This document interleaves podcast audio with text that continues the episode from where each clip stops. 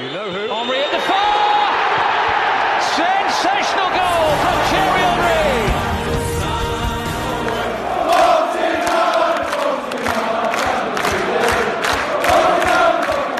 Above all, I am like you. I'm an Arsenal fan.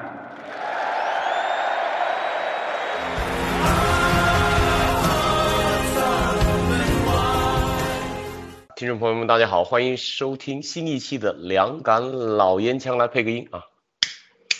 我是我是西门庆，我我颜我颜我颜如玉，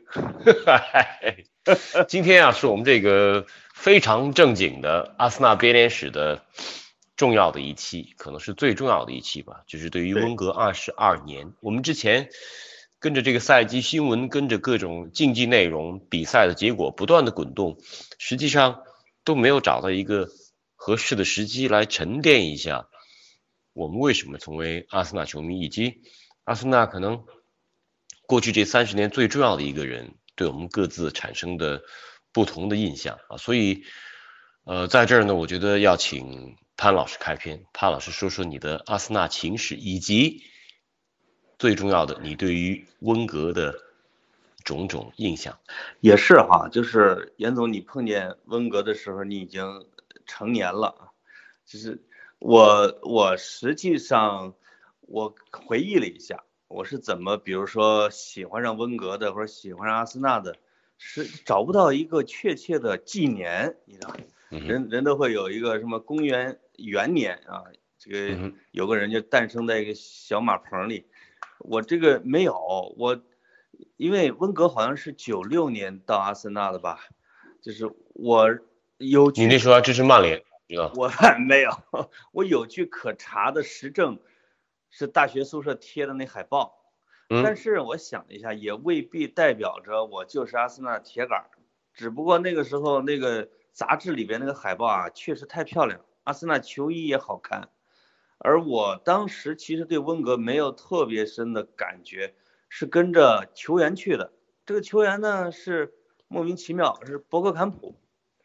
本来我是米兰球迷，他是国米的球员，而且在国米踢的一团糟。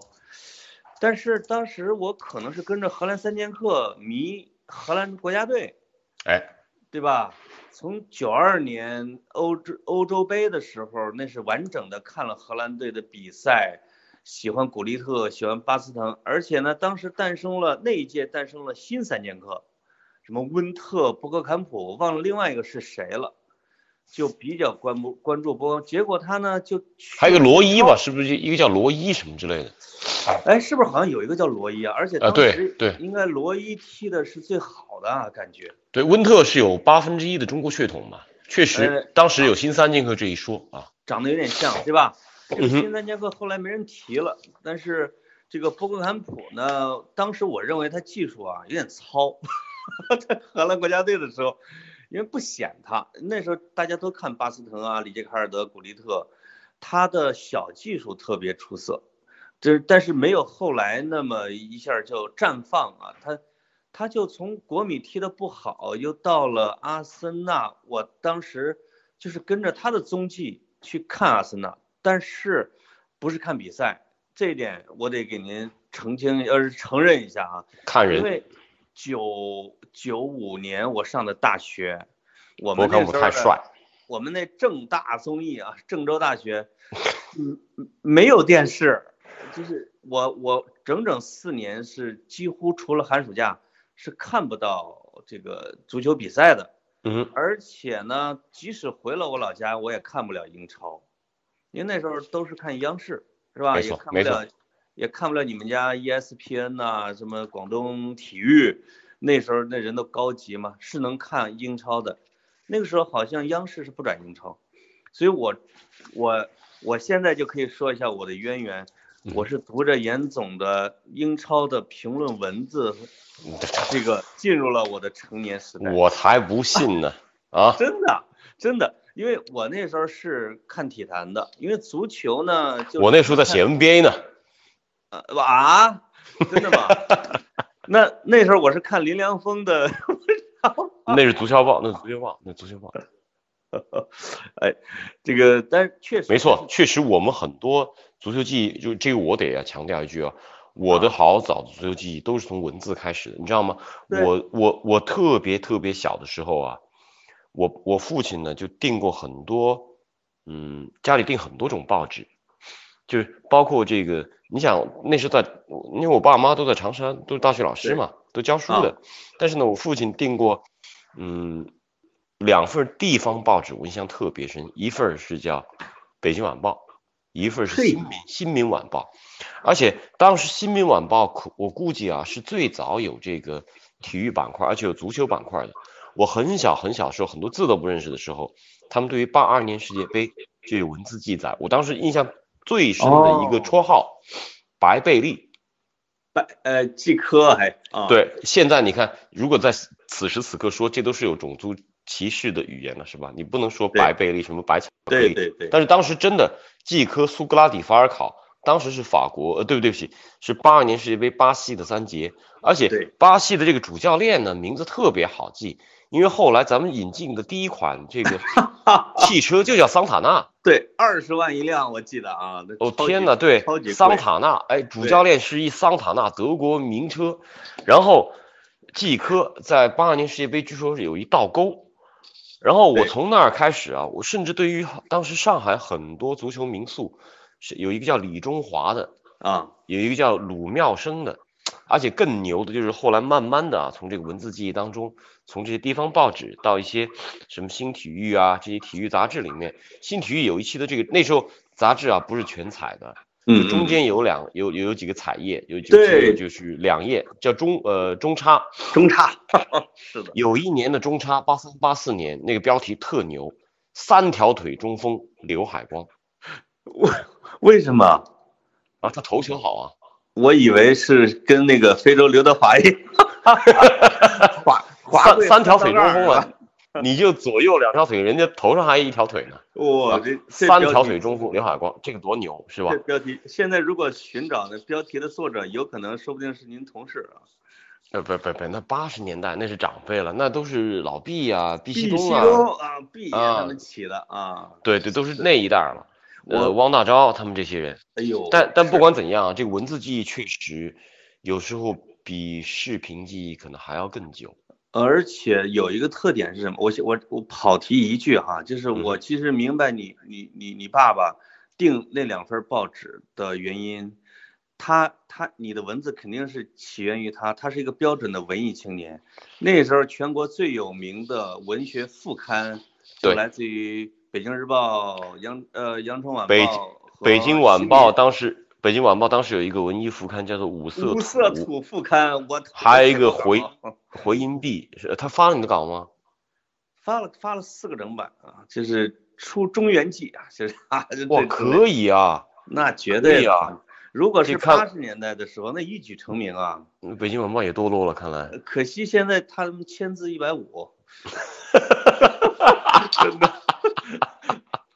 稿费就是你去年那次那次长途呃自驾的经历是吧？初中呃是上一次，就是那是八九年前，是从英国去了河西走廊。你当时是代表海外华侨华人，呃，对，当时海外华侨进来的。说到绰号，我突然有一个感慨，其实有一个足球的传统已经永远的失落了，就是给球星起绰号的传统。没错，那个我记得九十年代我读体坛的时候，那时候都是三驾马车、三个火枪手、绿茵王子、变帅、金毛狮王、金色轰炸机。你不对足球的时候，你都以为是在读武侠小说，对吧？没错。啊，现在的足球啊和这整个职业体育啊，我觉得都变得太严肃了，不光是表达严肃，连球员都越来越严肃。我昨天听一段那个就是那个阿斯 blog，就是阿森纳那个球迷的播客啊，他那边提到有一句挺有意思的，他说这个说呃现在进球庆祝都变得没个性了。就以前你看各种我操满地打滚，这个假模仿假摔、滑行、空翻都有。对，现在奥巴梅扬这空翻已经是可能就是绝响了。其实大家呢那个时候，他的这个翻姿啊很一般，哎，对吧？对，那个时候以前你看什么阿斯普里拉，对这些人翻，我天呐，天雷滚滚的 可以翻的。对对对，正着翻，倒着翻啊，这哎，个咱咱咱咱咱咱们逐渐把这个话题往回收啊。啊你说的这个绰号，我在体坛周报最早写的一篇文章，写的两篇文章，那时候我还没去体坛呢。哦九哦八年，当时体坛有一个小编辑，这个通过我的同学，哎，知道我这，我当时还是在政府机关，嘿知道我英文还不错，然后特别喜欢足球，啊。就跟我就发给我一堆资料，让我写两篇文章，一篇文章，呃，另外一篇我都不记得了，好像是勒沃库森还是哪，另外一篇文章就是伦敦有一个俱乐部，绰号兵工厂，兵工厂来了一位新教练，是一个儒帅，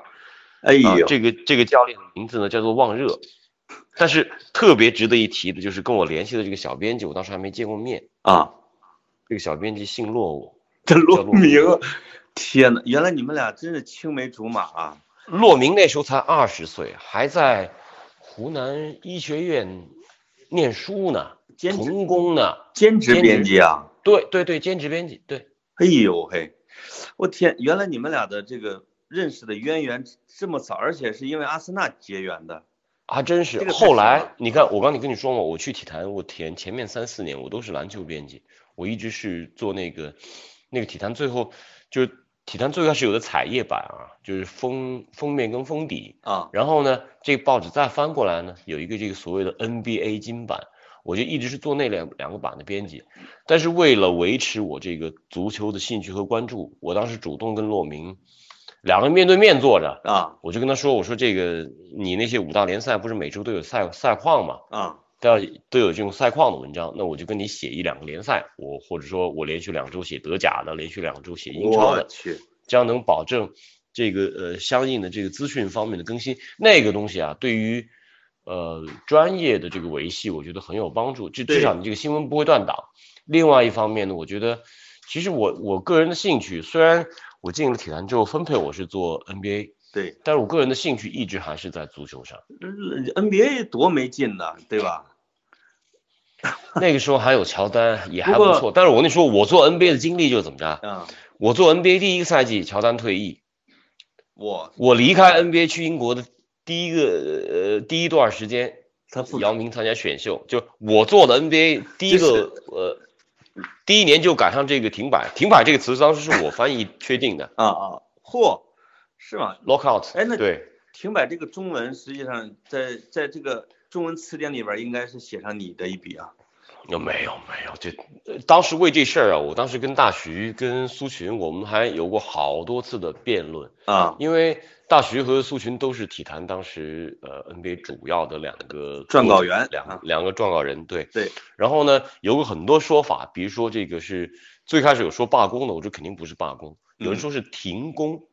但是这个 lockout 它其实跟停工还不一样，lockout 是老板把工厂门关住，对不让工人来工作，来谈薪资。对，呃，这是扯远扯远了啊，哎我还得回到兵工厂 兵工厂如帅啊望热身上。望热这个词难道也是你第一个翻的吗？呃，不是不是，当时一看，当时已经有望热这个说法了。当时国内的媒体报道已经挺多的了，关于这位主教练。他啊是因为在呃我写那篇文章的时候，应该是在九七年年底、九八年年初了，可能。嗯嗯，当时他已经已经确立起了自己的名望，对。啊，也也确立起来他跟别人不一样的地方。他那个应该是他正在带第二个赛季。第二个赛季，啊，完整赛季那时候没错，啊，那那你我其实先我是先对球员有兴趣，然后博格坎普，对对，随着时间往后移，慢慢的去了解温格，就是很多球员不是很多球迷，其实跟我的这个路子像的比较多一些啊，就被各路的球员拽到了俱乐部，然后认识温格的。像你这样单刀直入，直接跟温格就写上了，这这，呃我觉得你们专业人员是比较幸福的。但我我跟你很相似一点，就是我最喜欢的两个球员，当时就是博格坎普和和托尼亚当斯。当然了，就是以前我们也都看意甲，意甲有很多喜欢的球员，像巴乔、罗伯特嗯巴乔，这个我一直都喜欢，到现在都非常非常喜欢。对但是呢，博格坎普呢，恰恰他的嗯，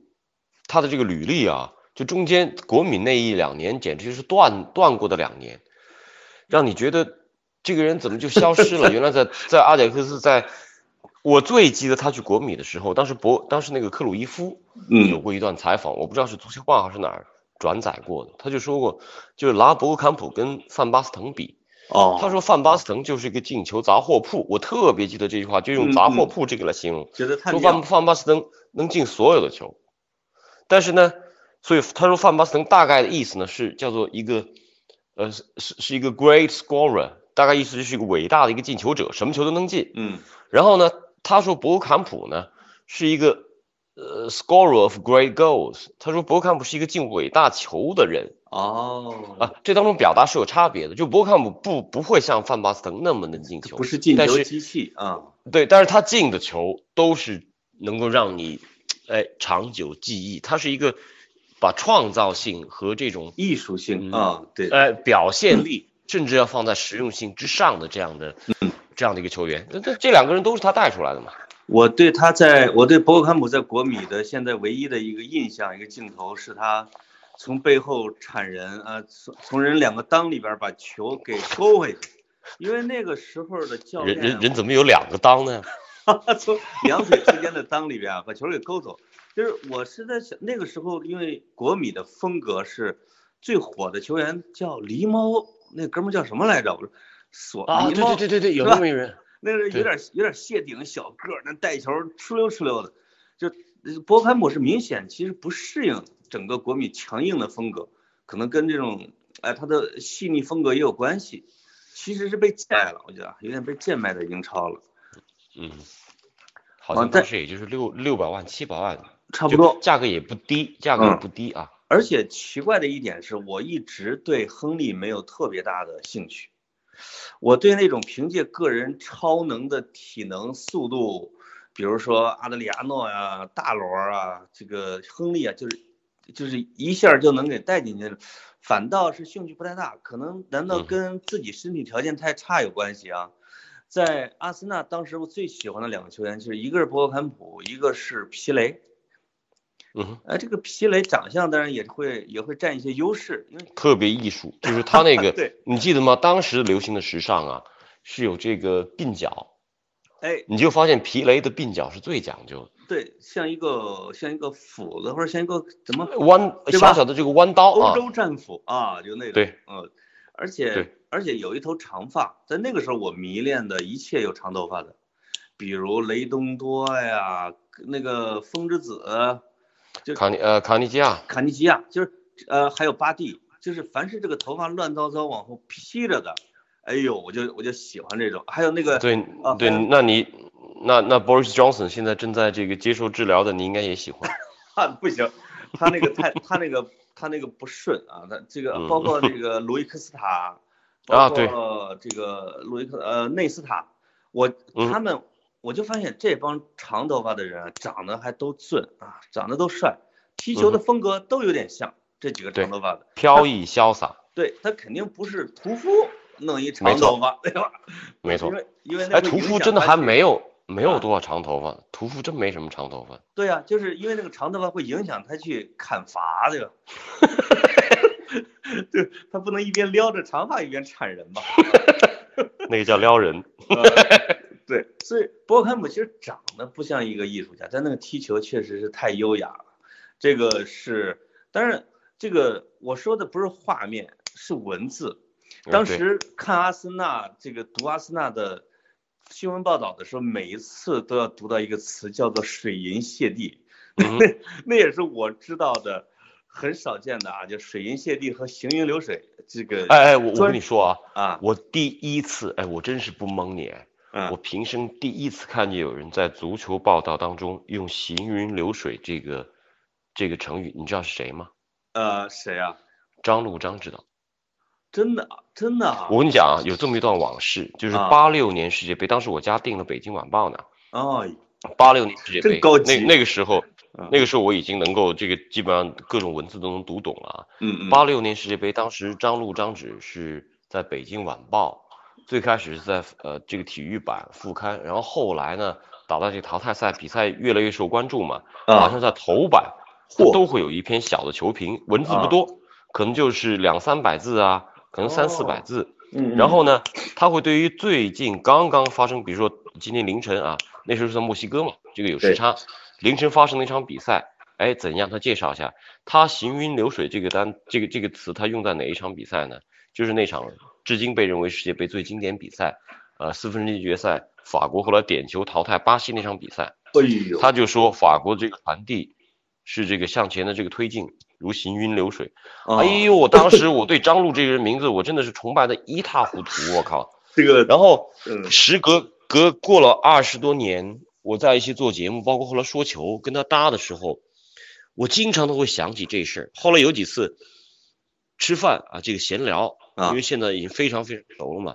我就跟张芷提起这个行云流水，嘿呦，那张芷高兴的我天呐！那是他的得意之作。摇头晃脑，哎，我跟你说啊，嘿，我当时嘿，哎真的哦，他自己是有意识的认为他写了个很牛逼的词用上去了哈。是是，他确实，而且他当时啊，也他当时也是他这个可能职业状态最好的年龄，当时三十多岁，啊，当时在北京体科所，当时是副副所长。。对，然后呢，张芷就说他当时看完比赛之后，那都是通宵不睡的，看完比赛之后还得写稿，还得要研究，还得要琢磨。因为我跟张芷合作过很多年，我知道啊，这样的行业前辈啊，那种专注、那种认真到了什么地步啊？这个好多细节，咱们以后未来再找期节目来说说有意思，有但是意思。但是行云流水，就是很多时候我们现在看到张芷说球，哎、都会觉得他有两点，一个是专业性非常突出，我们其实都是被张璐这这一代人培养起来的。绝对。其次呢，嗯其次呢，他有那种地道的，嗯，北京式的这种幽默感，这两点是给我们 非常深刻的印象。但是大家忽略掉的一点就是，张芷应该是呃这个文革之后，应该是八十年代吧，这个呃北体大的头几批的这个硕士生。啊，出身家庭是这个高知家庭，然后他的文学积累、他的学养和他的理论水平是在这些媒体表达、媒体节目当中我们很难看到的啊。这是我确实私下跟人交流，我才知道这个人，呃，远远比我们看到的、我们所崇拜的那个还要更优秀。更厉害啊！而且这个京式幽默确实好。有一年我记得欧洲得了什么疯牛病啊，有一年解说 AC 米兰，他说加图索被谁撞了一下头，这个头一直转悠，这跟得了疯牛病似的。我这这是典型的张路，这是典型的对我印象特别深。我我而且这天个这这又跑题了，又变成变成阿森纳跑题。他后来回到，你能不能回到今天主角身上啊？挺好，我觉得这是咱俩这个有点像一个叙事的艺术啊，逐渐的接近温格这尊神本身。然后然后然后然后节目就要结束了。他们结束了，说我们下期再聊温格，对吧？就我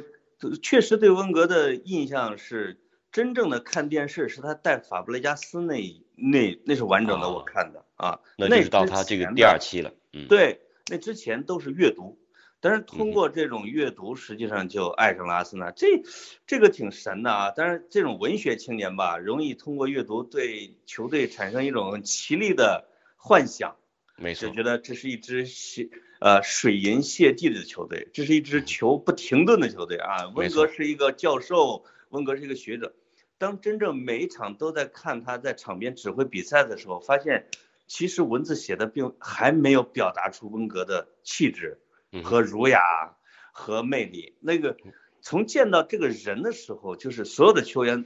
在我的心里边啊，这个地位都比不上温格了，就很奇怪啊。没错没错。这个这可能也是一个，就是比如说媒体人或者说是一个文学青年，一下就找到了一个你寄托在足球身上最高理想的一种标志，一种符号。我我在这必须得强力的回应你前面说的那一句，就是说你说啊。你对这个呃对于亨利，包括对于大罗那种无感，其实你在那一段表达当中就已经说明了你为什么对温格这么有感，因为哎，你我对于足球运动的认知有有有这么一个共通的地方，就是我们还真不相信超能力，真不相信一个人解决问题，真不相信这种亘古以来从未有过的一个伟大的巨星来改变历史。我们更相信人的力量，就是。是普通人的力量，通过组合，通过努力，通过他的智慧，通过大家的配合，而温格恰恰代表的是这么一个人，他不是一个能在场上改变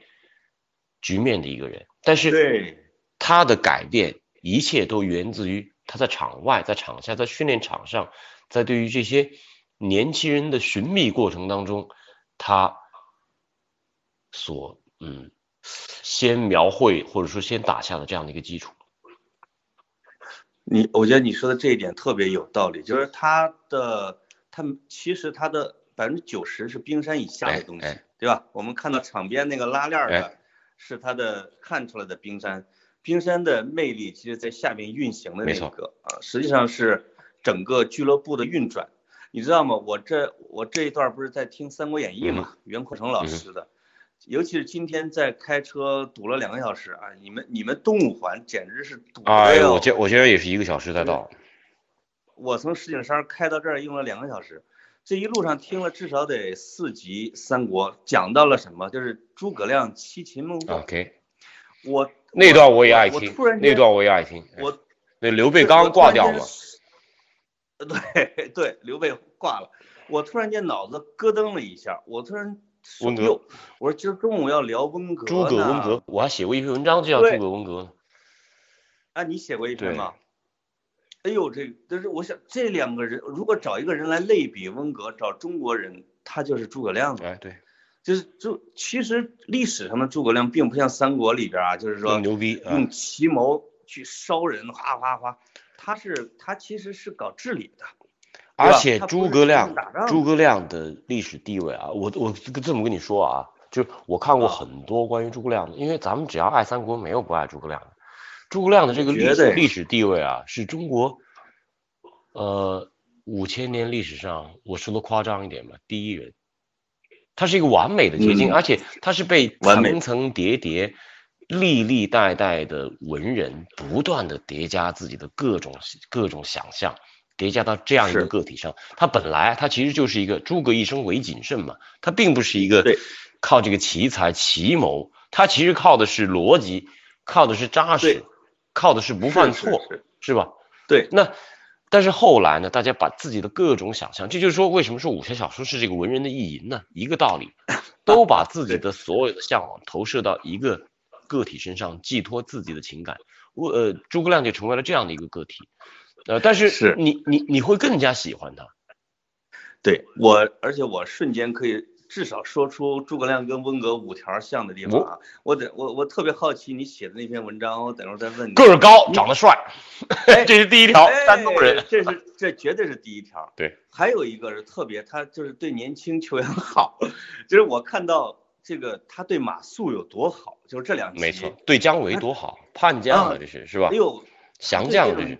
年轻的儒将有思想的人特别宽，嗯，就是他甚至有点宠爱马谡，就是对刘备都说了这人不行，花架子。但是诸葛亮实际上对他们有一点无原则的爱，这点跟嗯温格真的很像。没错，啊，还有一个就是诸葛亮是靠人格来降服很多周边的人啊，包括孟获这第三条，第四条我给你补上，就是做啊事特别特别细致。你像他在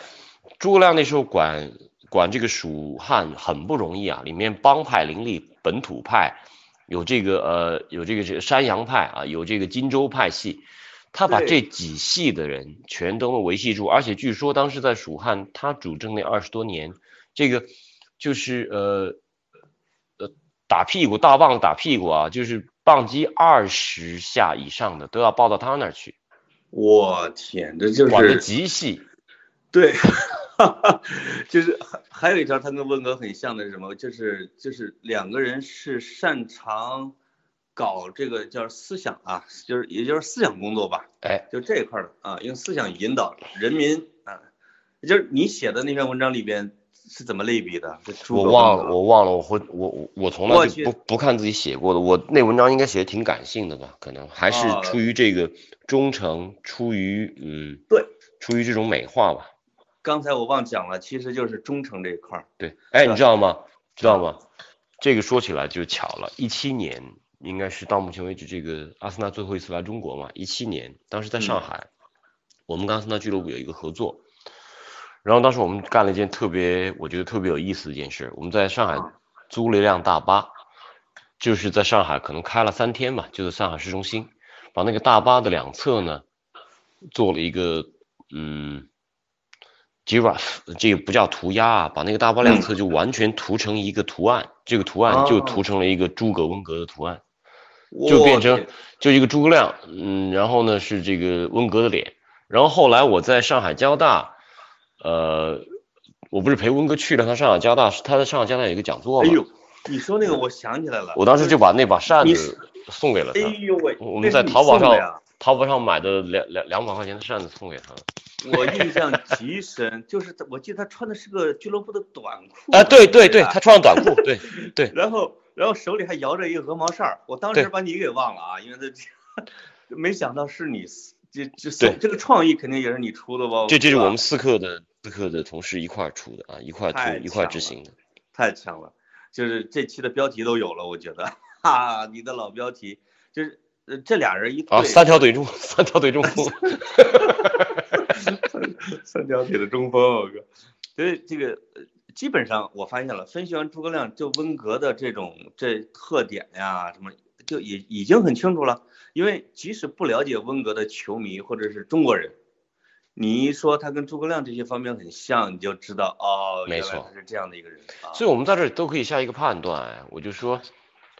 我跟谁都说，我从来就不认为温格是这个最出色的教练，甚至在英超都不是，甚至在阿森纳历史上都未必是。但是有一点，我觉得需要表明的就是，他肯定是我见过的最好的人之一。哎，是人品对吧？对，品格，就是为什么诸葛亮会一直越来越被放大呢？就是其实我我理解的一点就是他没有，就是他的人格上啊就是没有短板，没错，特别完美的这种人格啊，这这点跟严总有点像啊。我就 我严严总是完美主义者，对自己要求又特别严，身材又好，长得又帅，我天哪啊！这也呃，诸葛严强，这这是咒这是咒我呢啊！在在在疫情年这么咒我，太狠了我靠！有点有点像啊。我不就说了我是西门庆吗？你作为潘金莲的，恨了我上千年。将来我弄一个庙啊，把严总列到叫足坛十哲，我们最多是在那个叫做陪庙，你知道吗？你现在去那个呃武侯祠嘛，对其实中间供的还是这个汉先呃叫叫什么？就是刘备啊，对旁边这个几个小的宗庙里面就是廖化呀 那些上不了哦台面的，在旁边供。想起来了，就是武侯祠的两边墙上恨不得得有一两百个人，对吧？对对对对对对对对，你们是属于爬墙的。对啊，哎，说回来，说回说回正点，说回正点，就是对于温格，我觉得我其实有一些小的一些事儿可以跟大家分享一下。嗯我我有一次去，我有一次去伦敦，对，然后呢是约了去俱乐部，可能会呃跟他去做个采访，但是后来呃到了俱乐部，最终实际上没对上，那次没见到他。但是哦在去伦敦之前呢，我到了首都机场，我突然想起来，我要见他，我空着手去不太合适啊。我就在首都机场转悠，就快要登机了。结果首都机场呢有这个卖卖各种纪念品的嘛，就就这个旅游纪念品的。那一年正好正好是猴年，有，真真然后我就买我就买了一买美猴王 买了一美猴王给俱乐部的人，我说麻烦你们去那个 Coney 的时候帮我送给送给老板啊，送给啊温格。对，然后温哥拿了那个，还选了一个这个阿森纳俱乐部墙这个大红色背景的，手里就哦捧着这个美猴王，还拍了张照。嘿，拍了张照，然然后呢，在我们后来在足球周刊还做了一个，应该是有一个整版，把那张照片都发出来了，这是第一件事。嗯，第二件事呢是这个，他有一年零九年到北京来，那应该是他第一次来北京，当时他是呃是其实是一个商业活动了，因为他当时是那个嘉实多代言，知道吧？哦，嘉实多做了一个足球指数，嗯嗯，然后呢，请了他，他这当时给嘉实多代言的有两个人，球员里面是 C 罗，教练是他，哦，然后嘉实多就把这个足球所谓的足球这一套指数呢，跟这些非常讲究科学主义的这种温格又善于选材的啊放在一起。。对，然后那一次呢，呃，就在北京呢做了一个温格啊足球训练营，其实就请了当时李辉、李指导带的三高的球队在鸟鸟巢外场啊做了一个下午的一个简单的一个培训。这个培训呢，培训之前，我当时当时主持人是我跟老刘刘建宏，嗯，然后呃就是五人制的球场嘛，就呃就这个中圈摆了一个球，嗯。我当时也是闲的啊，就是双方球员还没上场，温哥还在场边跟别人在那聊的时候呢，我一看没事，我就走到这个场地中间，啊、对着空门梆踢了一脚，结果球没进啊，啊，其实也无所谓，就试一脚，球没进，对，我我也不知道大家注意没注意啊。然后隔了一会儿，这个正式的这个指导要开始了，我就在现场得做个开场白来做点翻译嘛。对，结果温格突然把我打住，他说你先别说。然后呢，他把我拉到那个场地中心，把那个球往那个中圈一摆，然后对着那空门说你再踢一脚。啊，那，我说我再踢一脚，你肯定能进嘛，一空门啪踢进去，然后温哥梆一下把话筒抢过来说，This is my coaching，就对，这就是我的指导之下，说这傻逼就能把球踢进空门了，哦，那下真的是现场都笑翻了。对，然后呢，有意思的是呢，那一段视频是有记录的，哦这个当时天足有朋友。呃，天足有同行去到了那儿，然后把那段视频都拍下来了。哦，后来还威胁我说：“哎，说你前面踢空门不进的，我们也有。”也拍下来了啊，呃对，你看得，那我肯定得请他们天足整个这个呃这个这个这个啊团队的朋友们吃饭嘛。哎，咱们上次在那个杨杨大爷那儿，对，哎，杨大爷，卢爽老师、苏宁老师都去了，卢爽、苏宁他们当时就是都在天足啊，好嘛，所以我在天足有案底，就是就是因为你你你可以感觉到，就是温格在那种场景之下，他特别放松，对，然后也特别好玩。有有，呃，不拘细节，然后呢，也有点自嘲，你知道吗？就是 他说这就是我的，对，你看你我往边上一站啊，这傻逼就能把球踢进空门了，就这么个意思。就是很智慧啊，总之来说是嗯是确实很智慧的，对他有这个人情味儿，然后呢，给人很温暖这种感觉。哎你哎，我现在突然想，他是不是搞足球有点太浪费了？就是比起现在在 ICU 里边儿那位啊，就是和以及欧洲这这一段儿那些表现出来的一些政客们，我觉得温格确实比他们要气质上、人格上要高出不少。我我在好多年前看一些嗯一些伦敦记者的一些报道，特别是跟他关系比较好的一个那个那个约翰克罗斯，啊，就是《每日邮报》一个专跟阿森纳的记者，他就说，他说大家看到的温格只是一个竞争环境当中的一个足球专业人士。他说，其实这个人呢，对于社会、对于人生百态、对于经济，都有着他自己非常嗯渊博的知识和见解。因为温格我们都知道，他在斯拉斯萨拉斯堡大学，他开始学的这个专业是 engineering，嗯，应该是工程学，对，但是他后来的硕士学位学的应该是管理。而哦，且而且他其实对于像比如说英国的脱欧啊、欧盟和英国的这种呃社会政治关系，他有很多自己的观点。但是在英国这个社会，他跟法国啊、跟别的地方、跟德国不一样，嗯，就是他会特别强调所谓的专业分工和这个人群区别。对，你一个足球人，他只会让你专注于足球这个领域的事情。你你看，我们看英国啊，就是很多别的国家对于这种呃体育评论、体育节目、体育报道，都会有大量的媒体人士在这当中扮演着主要的角色。对，但是在英国，就是退役球员最多，退役球员把这个平台全都占满了，就是显得特没文化，你知道吧？呃，显得很专业，但是另外一方面又嗯我有，对我有时候看那个，尤其是英国的媒体啊，什么的对温格的采访，其实是不如一些别的国家，包括中国的。我有时候替英国媒体着急什么呢？就是你不能问温格一点深刻的问题吗？他每个问题都能给你回答的那么好，你老问他这个足球之类的，那那不浪费吗？也是啊，但是但是就是说这个，但是这个世界留给每个人的时间，对和发挥的空间都是有限的，有限的我甚至觉得温格这种人，当个联合国秘书长绰绰没问题啊，对啊比历任联合国秘书长起码长得都帅吧，对吧？对学识、学养、谈吐、语言能力就更不用讲了。他一到英超，那时候你知道这个他跟福克森之间这种过节啊，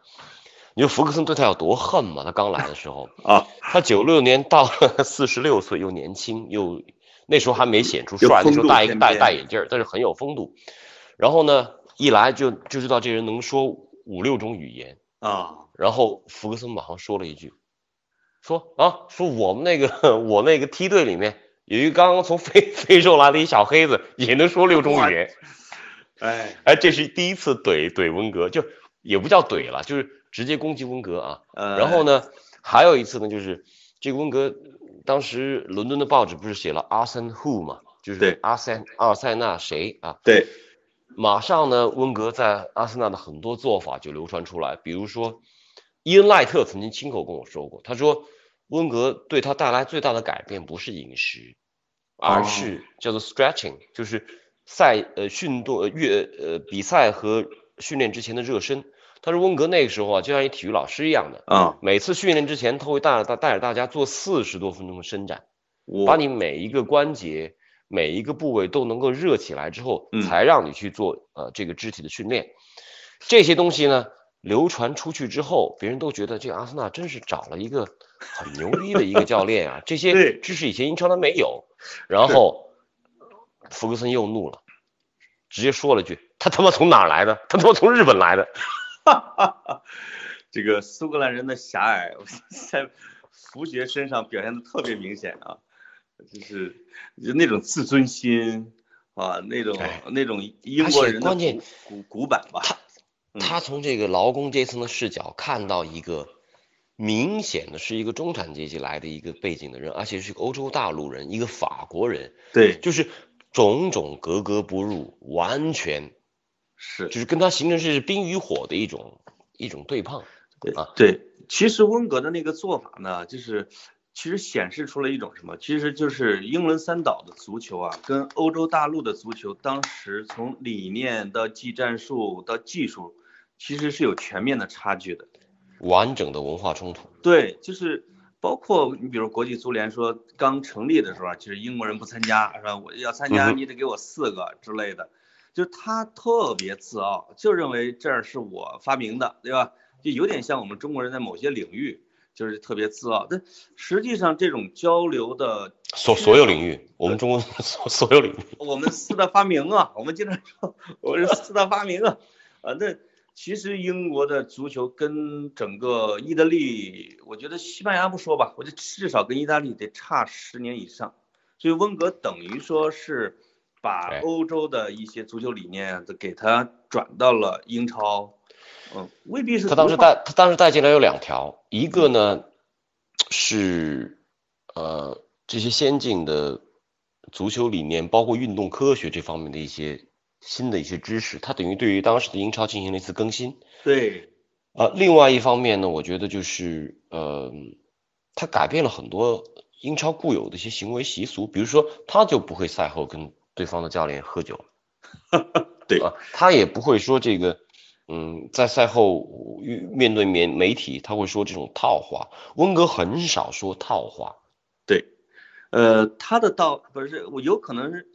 啊，你说的套话是重复性的话吗？就是他其实他他每这个就是英文单词里面那个 cliche，就 cliche 就是这种陈词滥调啊。对对这场比赛就是我们虽然输了，但是我们是，但是因为裁判是傻逼，当然温格也骂裁判啊，啊，嗯，但他但是就是说他有他是有所指，对，他是有所指，他会跟你说具体的事儿。对，另外他对自己的语言艺术一直是有要求的，我觉得，就是你同一个，比如不同的记者问他同一件事情的时候，他的表述方式是不一样的，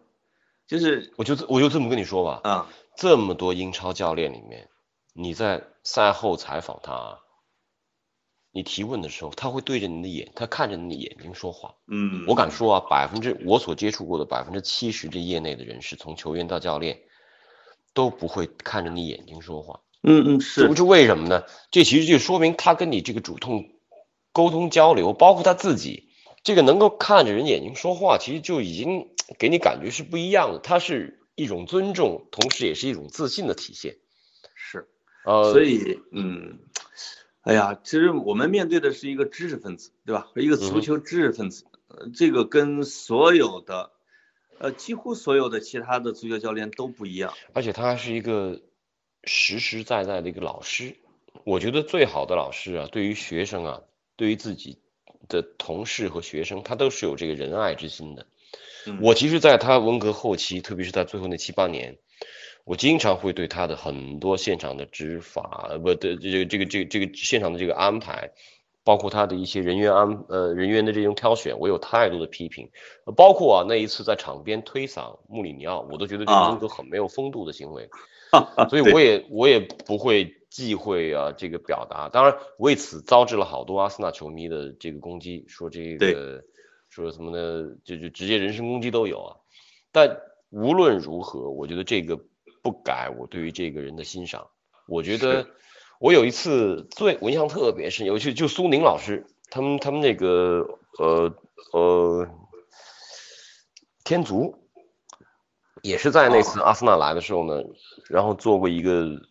同业的一个采访，嗯我突然在那次采访当中说到，说出了一句可能我心里面自己啊蕴藏了很久，但是没有没有能够主观表达出来的一句话。我觉得温格就是就是一个父辈的旗帜，嗯你知道吗？我温格跟我父亲的外形都像，当然我爸肯定没有温格那么帅啊，但是都是属于这种瘦高个的。我天，我真的是有这种认同感，就是我觉得，哎，在场边有这么一个人，一个老师，对一个对于学生非常，呃，非常有爱心的这么一个老师，那那我觉得这个其实跟我所经历的一些不同的，呃，个体吧，应该是结合在一起了。对看来你跟老爸关系还是不错的啊，就是这种投射起码是爱嘛，对吧？对我父亲已经去世很多很多年了，但是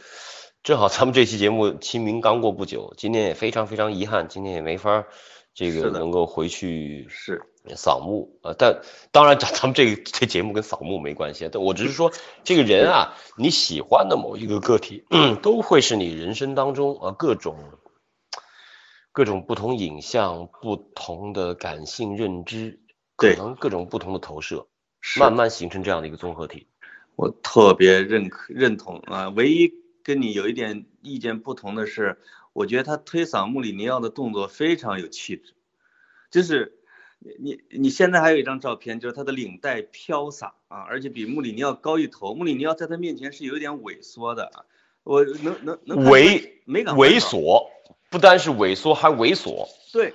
其实穆里尼奥这种强强悍的人，比如他会去去戳人家眼睛的那种人，但穆里尼奥其实是狡诈，穆里尼奥是狡诈。但在那个时候，你比如温格路过他的禁区，推了他一下的时候，穆里尼奥其实我觉得有点退缩，就是他在温格的面前总是还是有一点自卑感，他这个世界上最爱温格的人肯定是穆里尼奥，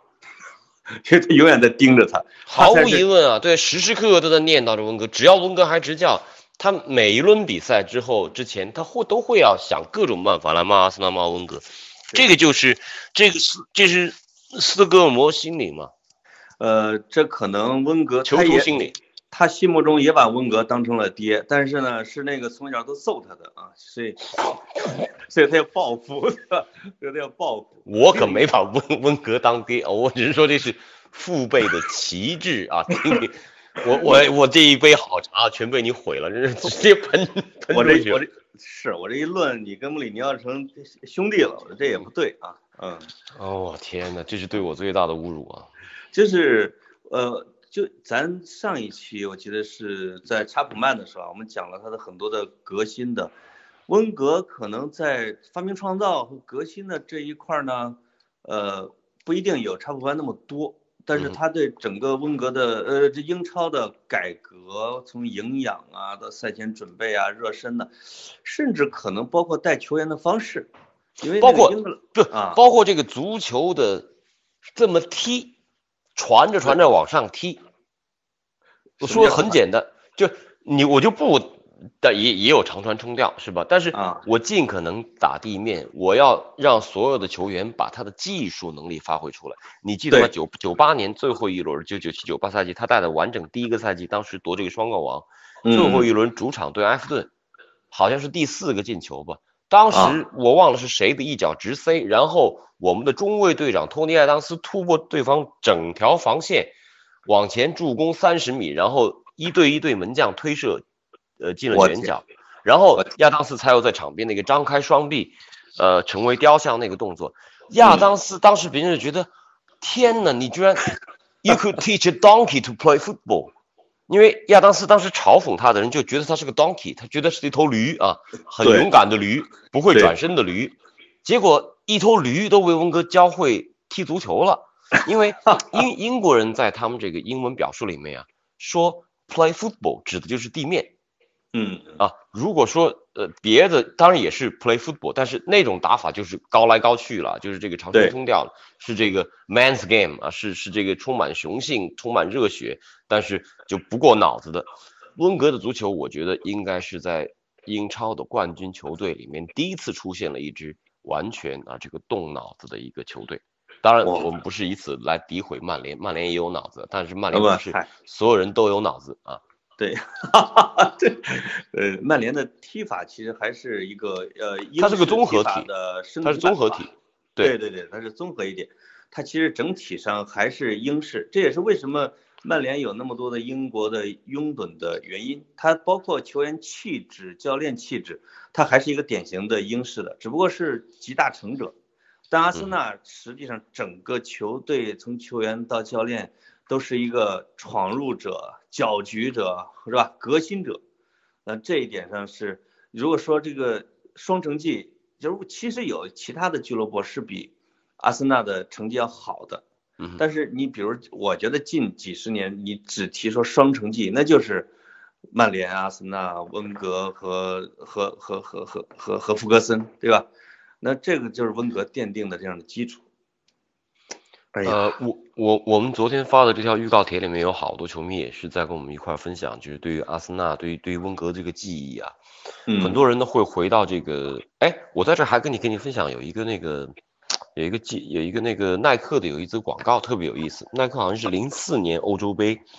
之前呢，耐克做了第一个这个纯互联网的广告，就那个广告片啊没有在电视屏幕上播放过，那广告片是用当时的这个呃主观视角来拍摄的，很牛逼。嗯一开始，哎，这个视角其实他他讲的是一个大概是五分钟的一个小故事啊，嗯。一个小孩儿在院子里面踢着球，就你就从他这个眼睛看到的，他在那踢一个小足球，啊，啊慢慢的，呃，到了学校踢球，慢慢的进了一个这个呃少年队的更衣室，慢慢的又进了这个俱乐部更衣室，然后啪，这个镜头再一转，就变成了这个呃俱乐部啊，这个国家队就青年队吧，这个嗯赛场了。最有意思就就你可以看得出，这是说的一个荷兰小孩这个成长的经历啊。对，当他出现在这个青年队赛场的时候，镜头砰一下转到场边，一个瘦瘦瘦瘦长的一个哦，教练在场边看看这场比赛，啪，镜头又回来，又回到这个他的主观视角当中，继续往上攀升。这是耐克零四年欧洲杯做的一个呃互联网的一个广告片。其实它里面温格就出现那一瞬间，但是当时说明了一个什么故事呢？就是是一个什么用意呢？就对于年轻人的选拔和使用，温格当时是被是是被视为是宗师级的人物。对对对对，就是呃，这个是刚才咱们聊的时候说对英超或者对足球本身的影响这一块儿，对，其实就是对于小孩儿的培养，或者对他因材施教，对他们的耐心这一块儿，是呃是温格一直被提，但是呢，呃已已经又失落的一个传统啊，就是嗯，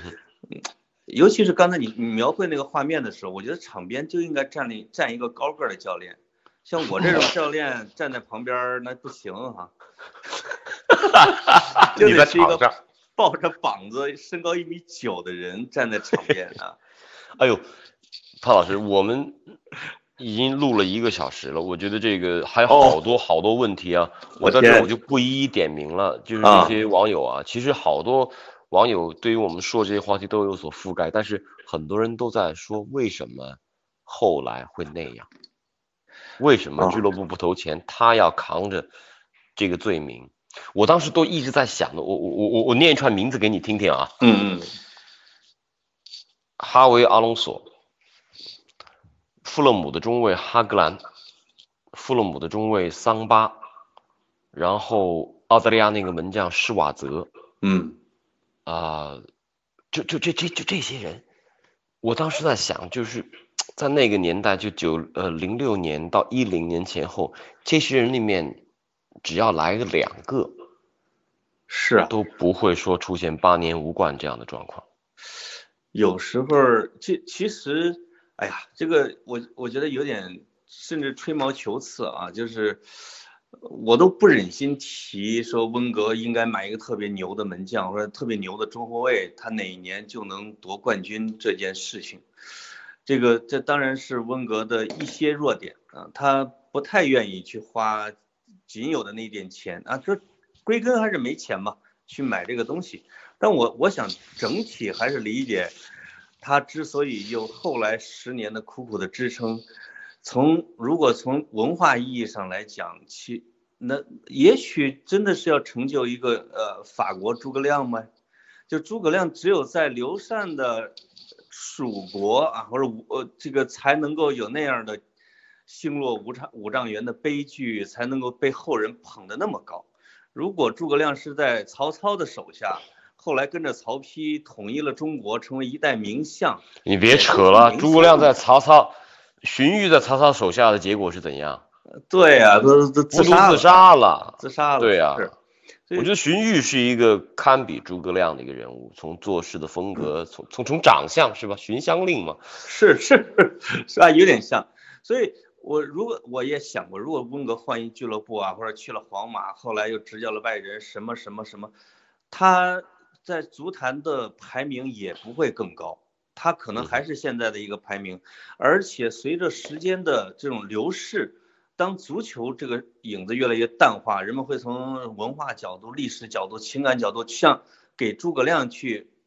去去去叫什么？去增加一层一层的光环，去增加温格的时候，也许他后十年的苦撑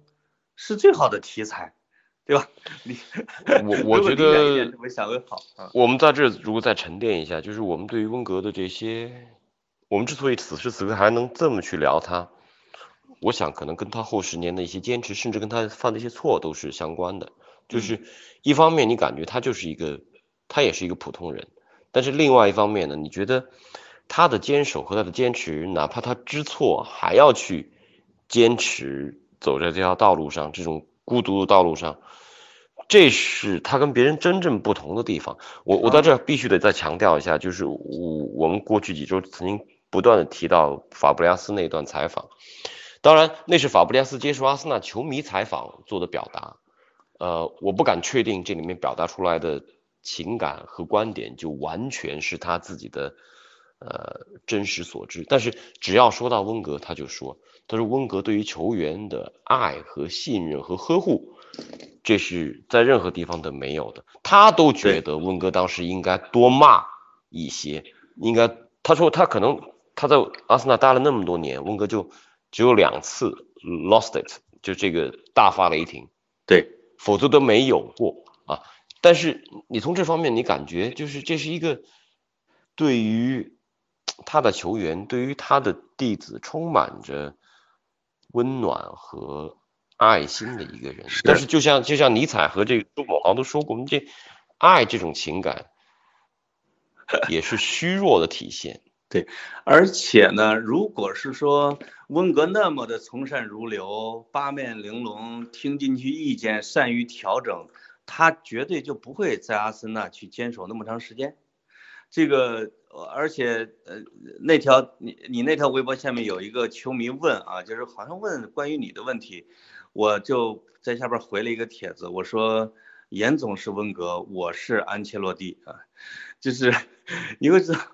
安切洛蒂其实是一大把啊，因为战术这个是优秀啊，成绩不错，爱吃美食，听别人劝啊，但是像温格这样的成绩不如安切洛蒂，但是。足球地位也不低于安切洛蒂这些人是很少的，对吧？咱身材跟咱俩也很像，对吧？我像安切洛蒂，我也爱吃。我我我我我达不到文哥的地步，山寨版吧。呃，对，就山寨一下吧，山寨一下吧。咱们保留最美好的记忆吧。我觉得这聊到这儿，你突然觉得这十年没有冠军，但是记忆仍然是美好的，挺好的，是仍然是非常温暖的，而且越往后越美好。对吧？这其实越往后冠军根本就不重要嗯没错，人越重要沉淀越对美好。对对对，哪说哪了，哎呦就到这儿吧。好，拜拜。严潘老师辛苦了哭了啊，潘老师辛苦了总严总潘老师辛苦哭了啊，一会儿你肯定哭了啊。OK，OK，好，拜拜拜。